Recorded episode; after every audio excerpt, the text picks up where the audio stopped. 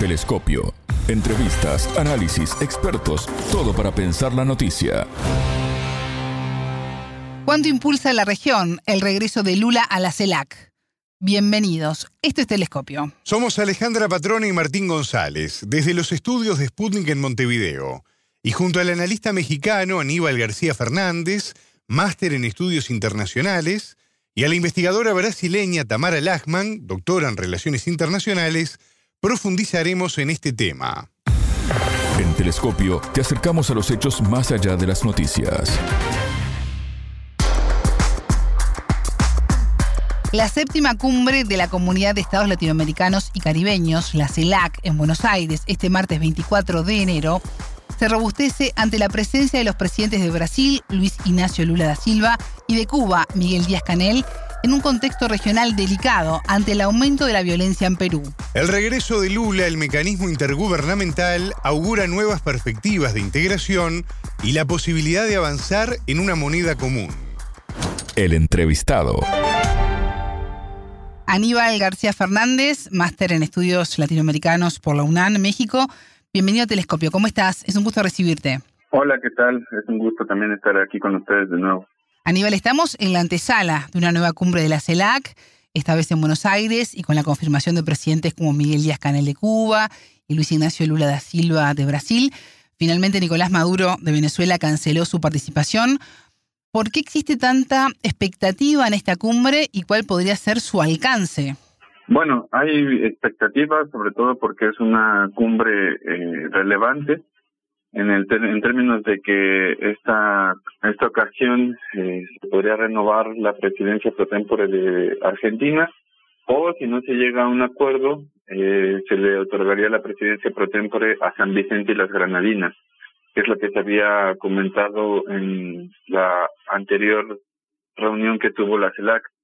eh, esto le da continuidad desde luego a, a este organismo multilateral que tiene América Latina y el Caribe, y además porque eh, pues también obviamente eh, dado los resultados electorales en Brasil el regreso de Lula eh, y el regreso de Brasil mismo a la CELAC pues es otro de los elementos que también le otorga una mayor relevancia a esta cumbre que que se que empezará mañana ¿no? Sí, es la primera gira internacional de Lula tras la asunción como presidente este primero de enero. ¿Consideras que de alguna manera el retorno de Lula a la CELAC robustece al organismo? ¿Estamos en el comienzo una posible nueva etapa de integración? Yo creo que sí, y no solamente en términos de la CELAC. Eh, ya el mismo Lula anunció que tiene intereses también para que la UNASUR se active de nuevo. Y la UNASUR era uno de los espacios de diálogo, era un espacio también más institucionalizado que tenía América del Sur en distintos rubros, no solamente en, en cuestiones netamente, eh, por ejemplo, de democracia, sino también tenía hay algunos otros rubros que tenían que ver con una lucha contra las drogas de una forma distinta a la que se suele hacer eh, y que es sobre todo comandada por por Estados Unidos y que se introduce en la región de una forma más militarizada, sino la UNASUR tenía otro tipo de perspectiva de combate hacia las drogas tenía también otro tipo de acompañamiento eh, con movimientos sociales, tenía también acompañamiento de eh, procesos de desestabilización en varios países de América del Sur, como fue el caso de Venezuela en su momento. Eh, en fin, eh, digamos que eh, Brasil le otorga un, un nuevo eh, aire a esta integración latinoamericana y desde luego que el peso específico que tiene Brasil en, en, en la región pues es todavía más relevante aún, ¿no? Brasil y Argentina están trabajando en la creación de una moneda en común que se llamaría SUR. ¿Qué tan viable es la concreción de esta aspiración? Bueno, eh, yo creo que eso habría que esperar a ver qué, qué es lo que sucede después de estas reuniones bilaterales que tendrán en la semana que viene. Se supone que eh, el canciller Cafiero va a estar en reuniones también con Lula, el mismo presidente Alberto. En fin, es una reunión bilateral bastante amplia. Eh, el rubro de la moneda es uno de los que se va a discutir y va a haber ahí una especie de memorándum de entendimiento para ir viendo cómo se podría establecer. Eh, no es sencillo, sobre todo cuando son economías eh, diferentes, ¿no? Que tienen distintas características. Eh, plantearse una moneda común lo hace bastante difícil pero eh, así como lo están planteando y lo que ha salido en prensa, básicamente sería eh, hacer una nueva moneda mediante la cual los países que son miembros del Mercosur puedan eh, manejarse y manejar su comercio con esta nueva moneda y dejen de lado el comercio en dólares. Eso es eh, lo que se ha, eh, bueno, lo que ha salido en prensa últimamente. Más allá de los temas de, de agenda que se preparan con anticipación y que incluso llevan varias reuniones y negociaciones, hay temas de la coyuntura, de la realidad internacional que se imponen. Estoy pensando, por ejemplo, en la violencia que se está viviendo en Perú, aumenta bajo la, represión del gobierno de Dina Boluarte. ¿Crees que este tema sea abordado por la CELAC? Bueno, yo creo que sí va a ser un tema que va a estar en, en la agenda, si no en términos eh, oficiales, por lo menos sí en las distintas conversaciones que se tengan, es algo que se suele hacer en las cumbres anteriores, por ejemplo, cuando ha habido eh, momentos coyunturales fuertes en la región, se suelen hacer comunicados o eh, llamados para que estos países eh, logren una mayor estabilización. En este caso, con el de Perú, eh, la misma eh, presidenta de facto, Dina Baluarte, no, no va a estar en esta reunión. Sí. No irá, pero bueno, supongo que es uno de los temas que estará ahí eh, en las discusiones que tengan. ¿Crees que es una oportunidad que, que tiene la CELAC para posicionarse de manera fuerte en este tema, a diferencia de lo que está haciendo la, la OEA, la Organización de Estados Americanos? Sí, eh, desde luego que sí, porque eh, lo que ha hecho la OEA en, en el caso específico de Perú y también en otros casos, como, como fue el de Bolivia en su momento, Sí. ha sido bastante corto, ¿no? O sea, eh, es, eh, sobre todo la gestión que ha tenido Almagro eh, no estaba a la altura de las circunstancias en esta ocasión, como tampoco lo estuvo en, ocasiones anteriores. Eh, los llamados han sido eh, bastante laxos, eh, parece ser como una especie de protección que tiene el gobierno peruano en, la OEA y en la CELAC eh, lo que se ha primado sobre todo es eh, el diálogo. Y lo que dejó muy claro en su momento la presidencia pro de México fue que se buscarían espacios más de diálogo que de ruptura o espacios eh, que puedan llegar a, discusiones más fuertes. Entonces, en ese sentido, la presidencia de Argentina también ha estado haciendo ese ese mismo eh, esa metodología la, la replicó también Argentina y eh, pues bueno no no veo yo posible que haya un llamado más fuerte por parte de la CELAC pero sí desde luego que se discutirá este tema Mencionaba más temprano al presidente de Venezuela, Nicolás Maduro, que finalmente anunció que, no asistirá a su encuentro bilateral con el presidente argentino Alberto Fernández. Patricia Bullrich, titular del PRO y una de las líderes de la coalición Juntos por el Cambio, había pedido en las últimas horas la detención inmediata de Maduro eh, si pisaba suelo argentino. ¿Crees que con esta acción el país vuelve a judicializar a la política? Sí, vuelven a judiciar las relaciones internacionales, que eso es lo que, o sea, eso es lo que intentan hacer en este foro argentino por la democracia, que es el que presentó la denuncia contra Venezuela, Cuba y Nicaragua. ¿no? Eh, pero también es una medida de desestabilización para la CELAC y desde luego que eso también tiene sus repercusiones dentro de la política argentina misma. Pero eh, lo importante es que ya dejó claro el gobierno argentino que no hay ninguna denuncia penal, Sí. no, o sea, no se va a perseguir a ningún presidente, no hay ninguna eh, alerta por parte del Interpol y garantiza que no se detengan a ninguno de los presidentes en cuestión, ¿no? O sea, bueno, el caso de Nicolás Maduro no va, pero por lo menos Díaz Canel sí va.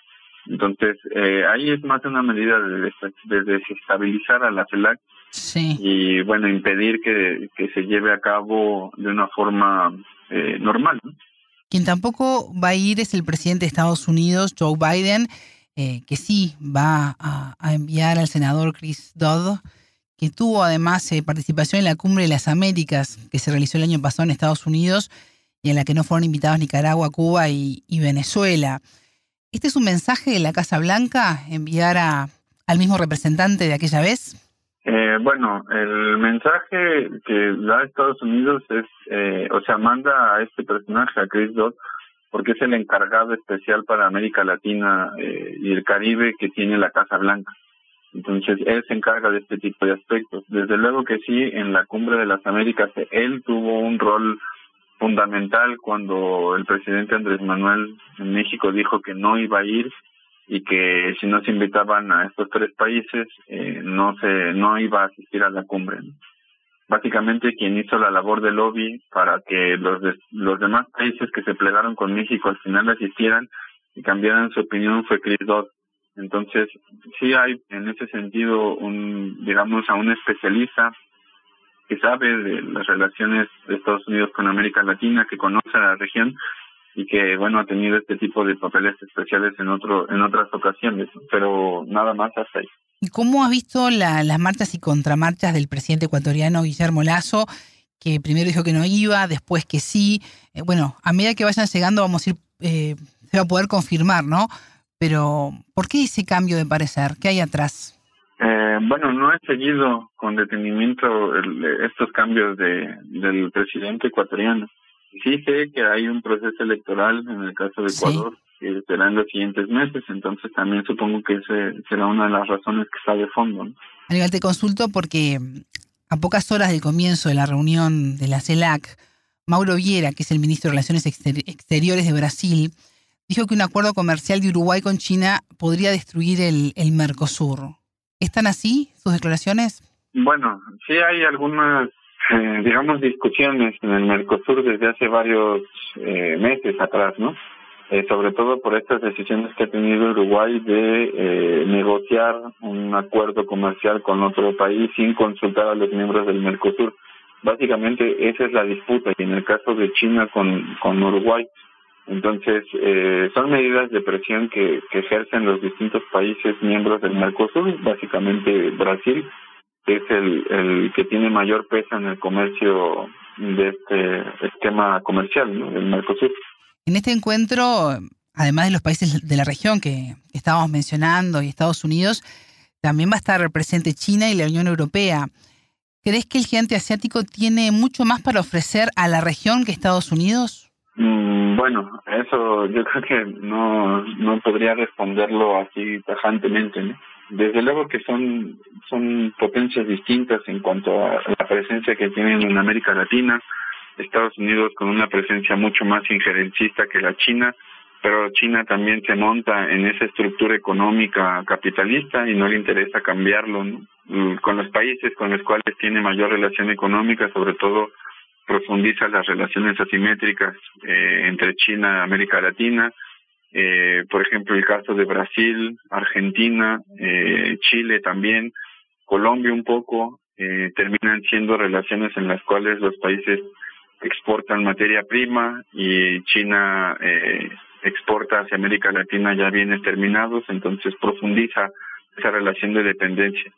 En el caso de México, por ejemplo, también eh, China es está entre los principales socios comerciales y tampoco es que esté interesado en cambiar o modificar las relaciones que tiene en términos ya más capitalistas entre China y México, ¿no? Entonces ahí hay yo creo que distinciones que dan para mucho debate, pero que no no hay eh, cambios tan fuertes ¿no? en, términos de la estructura económica. En otro tipo de términos eh, políticos y geopolíticos, pues sí hay una, una leve diferencia con respecto a Estados Unidos, pero es eh, digamos que eh, la parte estructural no la modifican. Aníbal García Fernández, máster en estudios latinoamericanos por la UNAM, México. Muchas gracias por estos minutos con Telescopio. Gracias a ustedes, un abrazo. Más allá de los titulares, analizamos los temas candentes.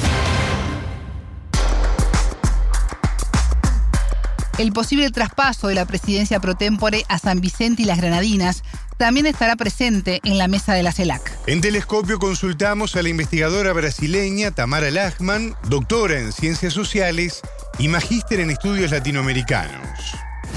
Momento de análisis. En relación a las expectativas para la cumbre, seguramente los temas principales, así nomás destacados que se van a discutir, es la situación de Perú, además del traspaso de la, de la PPT. En relación a ese último, en la cumbre anterior quedó acordado que el traspaso eh, de la PPT 2023 sería a San Vicente y las Granadinas, porque debería ser un país miembro del CARICOM y San Vicente es además miembro del ALBA. La cuestión es que, bueno, ya sabemos que eso debería ser avalado por consenso en Buenos Aires y en el caso de que no se logre un común acuerdo, se podría eh, ampliar el mandato de Argentina, como pasó con México en el contexto de pandemia, o incluso sugerirse un, tercer país, y quizás Colombia podría ser el, un país este, posible. Eh, Brasil seguramente no. Brasil, además de estar como iniciando el gobierno y todas las cuestiones internas eh, complicadas, Brasil también está, va a estar muy, muy metido en el G77. En fin, no, no se espera que, que haya una, una PPT de Brasil.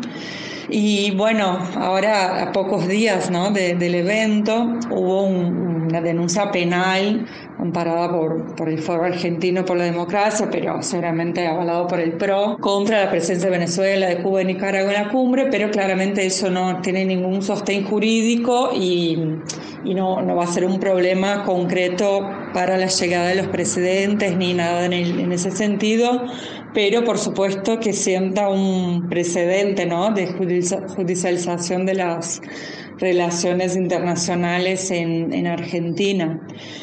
Eh, también llama la atención que Biden, que fue invitado, ya dijo que no va a venir, pero va a mandar a un asesor, eh, Chris Dodd, que es el asesor presidencial eh, especial para las Américas, que va a estar al frente de una delegación con funcionarios del Consejo de Seguridad Nacional, del Departamento de Estado, pero hay que recordar que, que Chris Dodd fue el asesor especial de la Cumbre de las Américas y estuvo, bueno, hizo una gira, ¿no? Eh, ahí en la precumbre para convencer a los países de la región a, en asistir en un contexto eh, en que se cuestionaba mucho la no invitación de, Cuba, de Nicaragua, de Venezuela, en fin, eh, se manda a alguien muy, muy, no, no es de forma aleatoria claramente.